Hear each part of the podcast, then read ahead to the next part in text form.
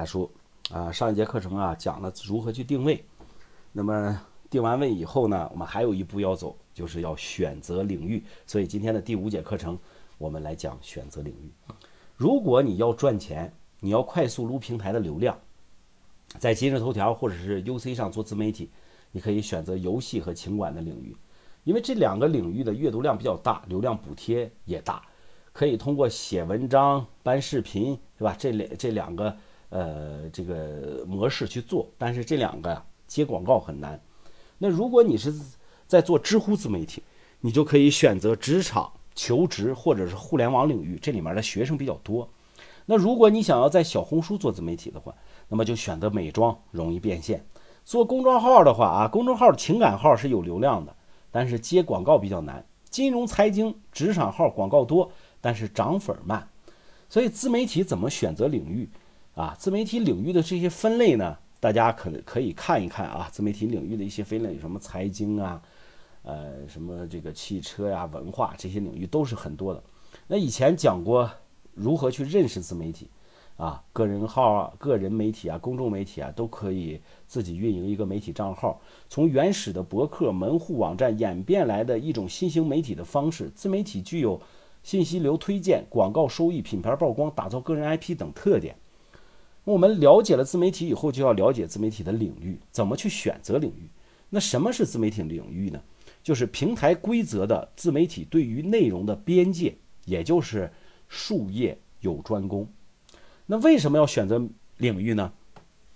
其实平台的推荐更加精准，内容的定位，把握写作或者是视频的方向。粉丝也会更加的精准，去培养你的忠实客户。自媒体领域的一个重要性啊，其实领域的专注程度对账号有一定的影响，影响账号的指数。那么这些自媒体账号都有一些指数，有百度指数，有头条指数，各个平台有各个平台的指数。那领域的选择结合自身的定位，适合长久运营，突破流量瓶颈。呃，咱们接下来就要讲重点了啊，就是自媒体注册领域的一个选择。自媒体领域的分类啊，它的分类热门领域里面，咱们讲讲热门领域，做的人啊，看的人也比较多。这些领域，那这些领域的用户人群大，流量大，竞争压力也是比较大，对吧？难于做好特色。一般有娱乐、时尚、育儿、社会、游戏、情感、影视这些领域。那它的冷门领域有哪些呀？这些领域呢？呃，竞争压力比较小，平台的扶持呢也比较稀缺，需要求专业度高，粉丝精准，但是前期流量小，也可以是一个大领域里面的一个细小的点。通常有三农啊、历史啊、科技啊、职场。那自媒体还有一些特殊的领域啊，通常这些领域需要资质证明的，是个人不可以操作的，比如说什么。健康、财经、法律、社会、新闻事件，还有国家政策等等啊，这个是个人一般的都不可以操作的。那么我们个人如何选择自媒体领域？第一个就是自己的工作是什么？你可以结合你自己的工作，也就是专业素材的来来源，你本身就是这个领域的专家，或者是做了很长一段时间的人了，你看看你能不能结合自身找到适合自己的领域。那第二个呢，就是你生活中是个什么样的人，你在生活中扮演着什么角色，也就是根据自身的兴趣爱好来选择，就不愁后面的文章或者是视频的输出。比如你喜欢玩游戏，游戏啊，还有什么特色，什么这个吃喝玩乐等等。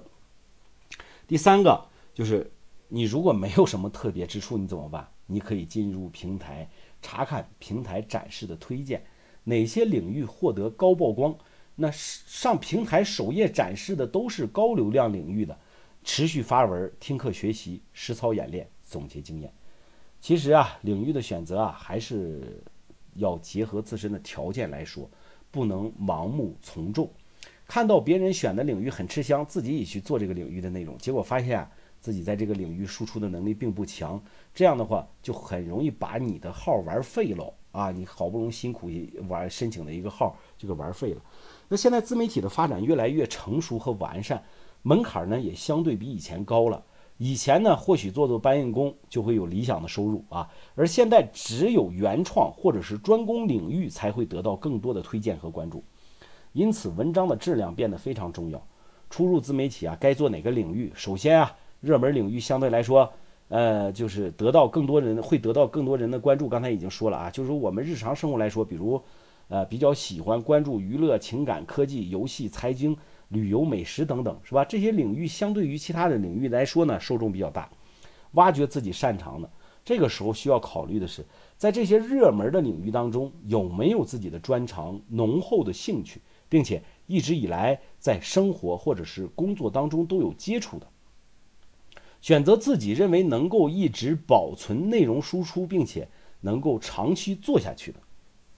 海大叔建议啊，你还是做自己擅长的领域，只有兴趣驱动，这样做自媒体才能够。